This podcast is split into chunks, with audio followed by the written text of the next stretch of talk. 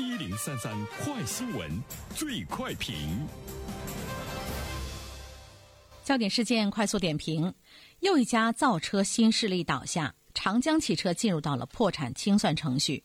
长江汽车呢，主要是生产纯电动中巴和轻中型商务客车以及 SUV 系列产品，一期设计产能为年产十万辆。那么，有关此事的评论，马上有请本台评论员袁生。你好，东方。这个呢，不足为怪哈。据说呢，今年二零二零年是造车新势力的团灭年。所谓的团灭呢，就是会有一大批的造车新势力呢倒下，仅存的可能不会超过三家。这个呢是业内人士的一个看法。首先，我们要明确一个概念：什么是造车新势力？就是我们传统理解的新能源车。全世界很多的汽车生产商呢，都是注意到了这个市场。这种互联网汽车品牌被称为造车新势力。有一些汽车我们比较熟悉，比如说蔚来。以互联网加电动呢为主，让智能操作系统成为第二引擎。造车新势力，它就是智能化、电动化、网络化、共享化为呢发展方向。而且我们也都知道，国家曾经给这个造车新势力，也就是新能源汽车，给予了很大幅度的补贴。鼓励呢老百姓购买，那么少用的燃油车，环境的这个污染的话呢，就会大大的减少。所以呢，呃，这个新能源汽车的生产曾经呢是掀起了一波又一波的高潮。第二方面的话呢，其实我们要注意到造车新势力它其中的高科技含量呢是比较高，比如说刚才我们说到的智能、电动、网络、共享。这其中呢，都会有很多的这个新科技的新技术的这种含量。要有呢这些新的开发、新的技术，而且呢要有你自己的独立的知识产权的这样的一个技术的话，对于这样的一个企业来讲，你要大量的这个烧钱，那么自然这个公司就会呢出现倒闭的状况。就像我们这条新闻中说到的长江汽车，它的困境呢是始于一八年的下半年。那个时候呢，我们注意到了国家补贴退坡，市场需求下滑，这个公司呢就出现了资金流动性的这样的一种紧张的状况，所以呢日子呢就特别的难过。这里面我们会注意到呢一个现象，就是这些汽车。生产厂商他在生产呃造车新势力这种状态之中的时候呢，他对国家的资金的补贴的依赖程度呢是比较大。另外一方面呢，也有一些资本介入。当资本会觉得你的这个产品在未来非常有市场前景的时候，他会呢进行大量的这个投入，就是所谓的烧钱。烧钱的目的呢是让你赶紧呢出产品，赶紧呢出这个产品，更好的呢去占领市场。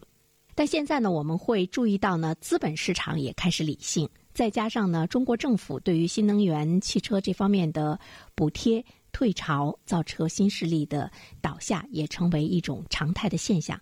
这就是说，无论是哪一方面，对于造车新势力的态度都发生着越来越多的变化。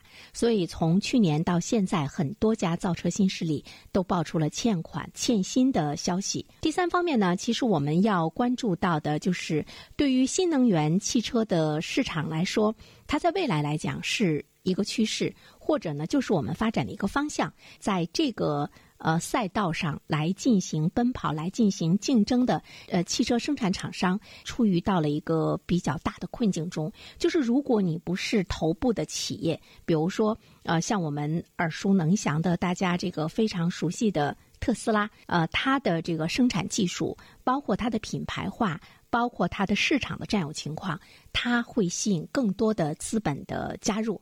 那么，对于其他的都是呢，位于这个中后部的资本的市场，已经开始非常理性的将大量的资金是投入到了这个头部的企业中。所以说呢，你没有这个资金的支持，那么你生产的这个汽车，它的成本在市场上呢就不会有呢更多的。竞争力。那么在高端呢，你又玩不过特斯拉；做低端车呢，你又拼不过呢传统汽车企业。怎么来看的话呢，都是这个死局。所以呢，人们会说，二零二零年是造车新势力的团灭年。在新能源汽车的这个跑道上，战争未起，淘汰呢先行。这就是我们现在看到的残酷的市场。其实，在这里面有很多状态呢，值得我们去理性的思考哈。一方面的话呢，我们会注意到，如果你整个对资本市场的依赖会。是呢这个比较大，包括呢对国家政策的这个依赖，包括呢对你造车的这个未来的这个前景产品的把握不是很准的话，那自然呢你在竞争的过程中就会呢面临着呃淘汰哈。比如说我们看到呃国家的这个政策，它呢会对有一些。呃，新能源汽车呢就不再呢提供这个补贴了。比如说，呃，不再为三十万元以上的新能源汽车提供补贴。国家这方面的政策一旦是撤出，那自然呃，你面临的这个境况呢就是比较惨。